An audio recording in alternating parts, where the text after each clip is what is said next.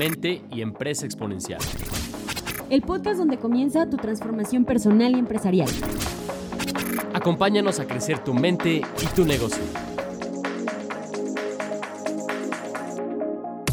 él se va así como a estudiar marketing y entonces le dice, mira, ve lo que hago. El aprendizaje transformacional. Sí.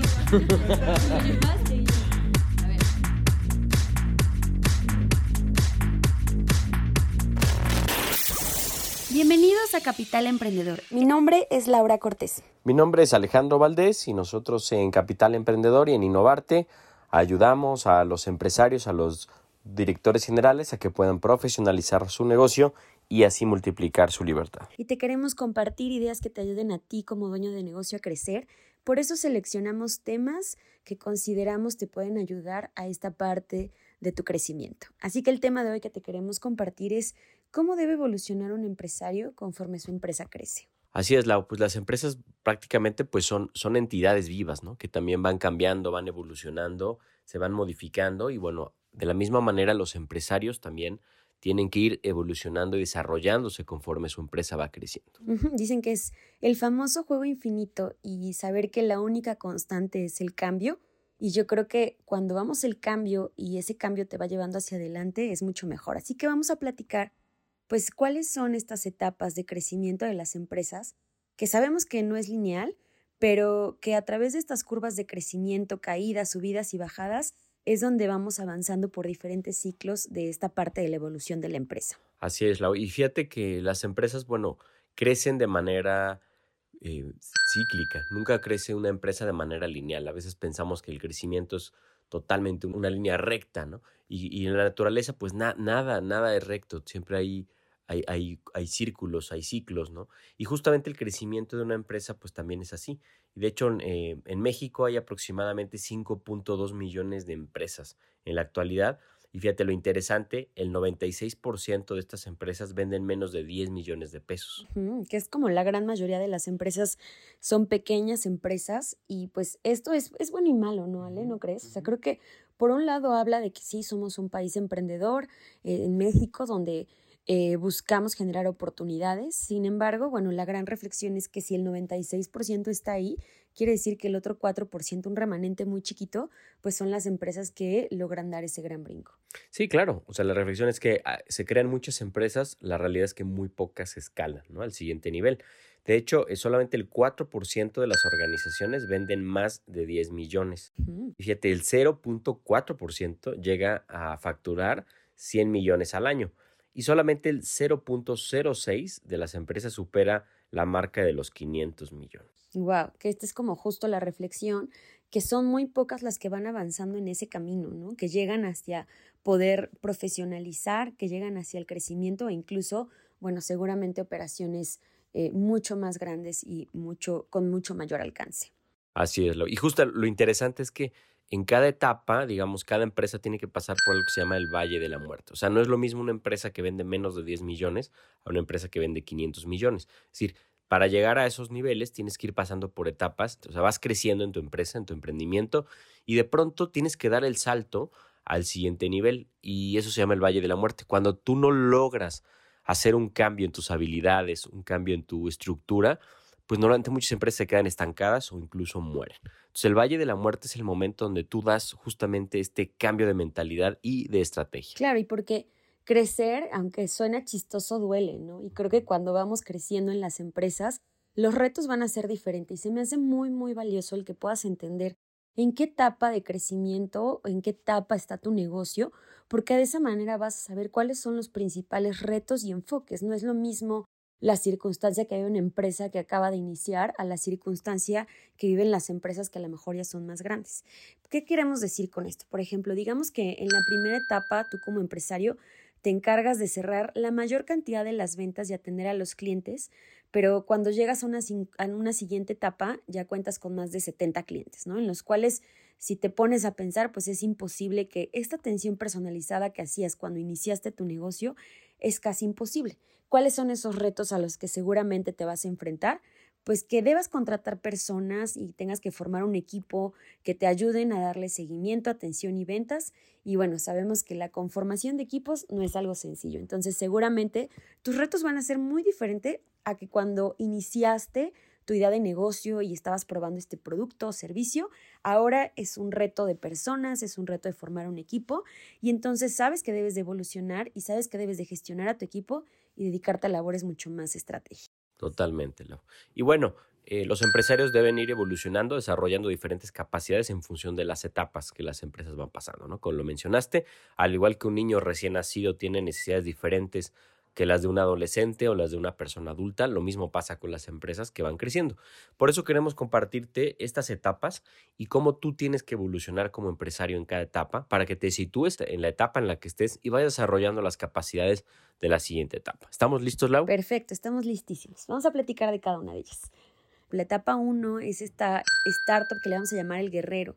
Es la etapa del emprendedor en donde básicamente nos enfocamos en desarrollar ese sueño. Pasamos de el sueño, la idea, a realmente materializarlo y es el que empuja y apalanca personalmente todo el crecimiento de este emprendedor. Digamos que todo el esfuerzo y esos primeros pasos van a estar sobre los hombros de ese emprendedor visionario y soñador, pero con mucha, mucha pasión. El arquetipo del guerrero es, es clave, ¿no? Porque estás prácticamente yendo a, la batalla con toda la fuerza, con toda la energía, y tu principal objetivo en esta etapa es validar tu modelo de negocio, lo que le llaman el, el famoso fit, cliente, producto o servicio. Es decir, que haya personas o empresas dispuestas a pagarte por el producto o servicio que ofreces. Claro, y aquí es importante estar muy de cerca con el mercado porque seguramente vas a ir probando qué funciona, qué no funciona, qué les gusta, qué no les gusta.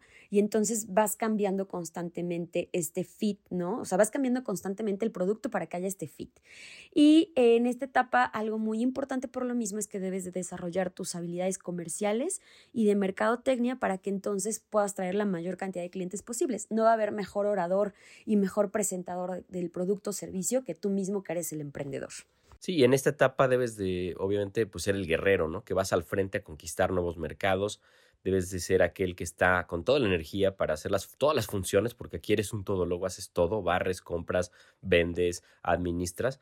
Y también debes empezar a crear un equipo de guerreros. Aquí es muy importante que tu equipo que te tiene que acompañar en esta etapa debe ser guerreros todos, donde todos van al frente a generar ventas y básicamente están aprendiendo de, la, del negocio haciendo diferentes funciones. Necesitas gente generalista. Y en esta etapa debes encontrar justamente a personas que hagan de todo. Y esta etapa es bien interesante, ¿no? Cuando hablamos de los generalistas, pues hablamos de personas que también tienen como esta onda emprendedora, ¿no? Que no están satisfechos con quedarse en una sola zona, que están dispuestos a hacer un poquito de venta, pero también un poquito de marketing. Y, y son equipos bien interesantes, a diferencia de las estructuras que son mucho más grandes. Creo que es un perfil bien importante que puedas identificar y, y, es un gran reto, ¿no? El, el, traer este talento. Totalmente. Y ya que pasas esta etapa, digamos, ya creaste un fit producto cliente, tienes un producto, servicio o varios que ya tus clientes te lo compran, tienes que evolucionar la siguiente etapa, que le llamamos la etapa de crecimiento, y aquí el arquetipo es el cazador. Aquí es donde hay que convertirse en empresario y debe enfocarse en ser mucho más estratégico para lograr la rentabilidad en el negocio y entonces con esta rentabilidad soportar el crecimiento del mismo. Si en la etapa anterior ya te dedicaste a idear cuál es el modelo de negocio y ya lo validaste, pues ya tienes, digamos, los argumentos y las fichas más importantes para estar listos para este crecimiento. Es clave entonces para el empresario que en esta etapa pueda contratar a las personas correctas en los puestos correctos para que entonces sí empiece a delegar estas funciones, las especialices y cada quien se haga cargo de esas funciones. Aquí es cuando dejas de ser emprendedor y te debes de convertir en empresario. ¿Y cómo lo haces? Principalmente empezando a dominar las finanzas, empezar a dominar el número del negocio para tomar decisiones y realmente volverte rentable. También es importante que te vuelvas una persona enfocada que te puedas concentrar, que no estés como el guerrero que atacas todas las batallas, sino que realmente te enfoques en aquello que es rentable. Un ejemplo es eh, un tigre, ¿no? Que es el cazador, un tigre que está sigiloso al acecho, pero muy enfocado en lo que tiene que lograr para lograr tomar las mejores decisiones estratégicas. Sí, yo creo que aquí lo, más importante es este salto que dice, sale de ser el generalista a, a realmente ser el estratega, ¿no? Y desarrollar sobre todo estas habilidades de liderazgo para que puedas generar, seleccionar y formar este equipo que sea un equipo productivo que te lleve al siguiente nivel. El equipo además eh, debes de buscar que sea un equipo de personas muy capaces, que sean muy buenas ejecutando y que sean también cazadores como tú, ¿no? Donde todos estén enfocados hacia objetivos y con mucha agilidad. En esta etapa ya tienes que tener algunos especialistas en puestos core, ya no generalistas, gente que ya profundice en temas y que ya no sean multifuncionales. Y como líder tienes que estar muy cerca de tu equipo para que ellos ejecuten, eh, aunque ya es el momento donde tienes que empezar a delegar y empoderar a tu equipo. Híjole, suena fácil, pero yo creo que es uno de los retos más grandes el que podamos dar este salto hacia delegar y soltar parte de la operación para profesionalizarla. Y bueno, es momento de hablar de el la tercera etapa, que es esta etapa de profesionalización, y el arquetipo que vamos a utilizar va a ser el de el granjero. Y bueno, en esta etapa el empresario debe ser capaz de evolucionar y ser más bien un líder de líderes. Es un momento de contratar a grandes especialistas en diferentes áreas del negocio y hacerlo crecer, pero sobre todo poner mucho enfoque en la parte de la profesionalización. Y aquí interesante es que hay algunos empresarios que no llegan a este nivel, se quedan en la etapa 2 y la verdad es que es muy desgastante estar justamente pues todo el tiempo apagando fuegos y siendo el cazador. En este momento justamente tienes que trabajar en ser el granjero y es muy importante contratar a las personas correctas y aquí tienes que obviamente eh, profesionalizar tu reclutamiento y selección. También debes de delegar en este momento ya toda la operación del negocio. Ya no puedes estar apagando fuegos, ni ser el portero, ni el delantero que estás metiendo los goles o parando todos los tiros. Es momento de que tus líderes, tus mandos medios, tus gerentes, realmente operen todo tu negocio para que tú puedas dedicarte a la visión a la estrategia a largo plazo. Sí, se trata de hacer menos esfuerzo y tener más resultado. Entonces ya no se trata de que operes, sino de que más bien uses tu inteligencia, tu sabiduría, para que entonces puedas leer muy bien cómo está el mercado y ser ese granjero que conoce ritmos, ciclos y entonces se sincroniza con ellos. Es decir, está muy en contacto con su mercado, innovando, creciendo, pero delegando esa operación a través de su equipo de mandos medios. Sí, si te fijas, el, granjero está muy conectado con la naturaleza y hace, usa la ley del mínimo esfuerzo. Es decir, realmente se enfoca en lo importante y sabe que con poco esfuerzo logra muchos resultados porque tiene equipos y estructuras, ¿no? Y es el momento también de crear procesos y sistemas que hagan que las cosas funcionen y que la empresa no dependa de las personas, pero dependa más bien de los procesos y de los sistemas. Sí, creo que es el gran paso que decimos, el de la profesionalización, que muchos negocios lo hemos comentado, se quedan en la changarrización. Y es decir, si no funcionan con estos procesos y sistemas, pues siempre van a depender de sus personas y entonces eso va a impedir que realmente haya una secuencia y una consistencia en la manera como entregas valor. Entonces, en este momento, algo también muy importante, además de esos procesos, es que puedas crear una cultura colaborativa por diseño que haga que las personas tengan esos comportamientos que son necesarios para la empresa. Y algo muy importante también, Lau, es crear un sistema de ejecución es decir, establecer los ritmos de juntas necesarias para realmente sacar adelante los objetivos y los proyectos. Muy importante que tú como líder en esta etapa trabajes en tus habilidades de liderazgo para que te conviertas en un líder de líderes, que estés formando nuevos líderes y que ellos realmente se encarguen de llevar todo tu negocio y justamente crecerlo. En este momento, justamente tu equipo ya tiene que estar conformado por líderes estratégicos, eh, básicamente en la segunda línea, ya gente especialista, gente con mucha experiencia y gente que ya toma decisiones, pero que realmente, realmente tengan operadores en la primera línea. Es momento de crear ya tres líneas, los operativos, los mandos medios que operan, pero que también ya toman decisiones y tú como director general, que básicamente ya estás enfocado únicamente en el tema de la estrategia y la innovación. Yo creo que este es un lugar muy aspiracional para todas las empresas que realmente buscan trascender a través del tiempo, que es esta parte de la profesionalización. Y, justo lo que dice esta última parte, ¿no? Ser generador de líderes, tenerlo como en el foco y que sobre todo tú ya no seas quien tomes todas las decisiones, sino que pues acuérdate que si tú todavía sigues decidiendo, no estás delegando. Aquí ya vas a tener personas que se están haciendo cargo y entonces tú ya no estás en lo operativo y más bien estás generando esa estrategia, manteniendo esa visión fresca, innovadora para tu mercado. Muy bien, vamos a la última etapa que tendríamos que tener, que es la etapa de institucionalización. Y aquí los arquetipos son dos. Uno es el policía y dos, es el innovador. Básicamente, en esta etapa, pues ya has institucionalizado tu empresa, tu empresa ya no depende de ti y en este momento, pues tú tienes que generar la continuidad del negocio, es decir, que tu negocio pueda desplegarse, pueda continuar por mucho tiempo mientras tú generas la innovación que va a mantener justamente esta continuidad. Claro, entonces lo dices muy bien, es la suma de tener esta innovación más mantener las operaciones de manera efectiva. ¿Qué es clave en esta etapa? Pues que el empresario haya logrado generar un gobierno corporativo a través de un consejo, ya sea consultivo o administrativo, es decir, que ya haya un, órgano, además de la dirección, hay un órgano que está revisando, asesorando y siguiendo los pasos que está tomando la dirección y entonces el ente ya se vuelve mucho más institucional y entonces cada vez menos depende de las personas y más la institución puede trascender por sus procesos y por su estructura. En este momento ya tienes un equipo de puros especialistas en, en, las áreas, ya tienes departamentos y bueno, obviamente estos especialistas se encargan de operar el negocio, incluso tomar decisiones estratégicas y tú en este momento ya estás libre, has liberado tu tiempo para enfocarte en el futuro del negocio y en desarrollo de nuevas ideas e innovaciones. En esta etapa tienes que dedicarte a diseñar a la organización y básicamente la misma empresa va a empujar el crecimiento. Aquí ya no tienes tú que empujar el crecimiento, ya es la empresa la que empuja. Sí, es decir, tu visión es más a largo plazo, ya no ves el impacto inmediato de tu trabajo, más bien estás encargado de la visión, es decir, la big picture, y es decir, estas acciones que son estratégicas, que son a dos o cinco años en el futuro. Es una etapa cuando es muy recomendable también traer talento experto, que sea no solamente interno, sino también externo, y que te ayude a generar y que te ayude a gestionar cómo puedes crecer el negocio. Tienes que ser también como el policía, porque en este, en este momento tienes que vigilar que la cultura, las reglas, los riesgos del negocio se cuiden mucho y también tienes que ser el innovador, pues tienes que estar pensando en las ideas que harán que el negocio tenga continuidad a lo largo del tiempo.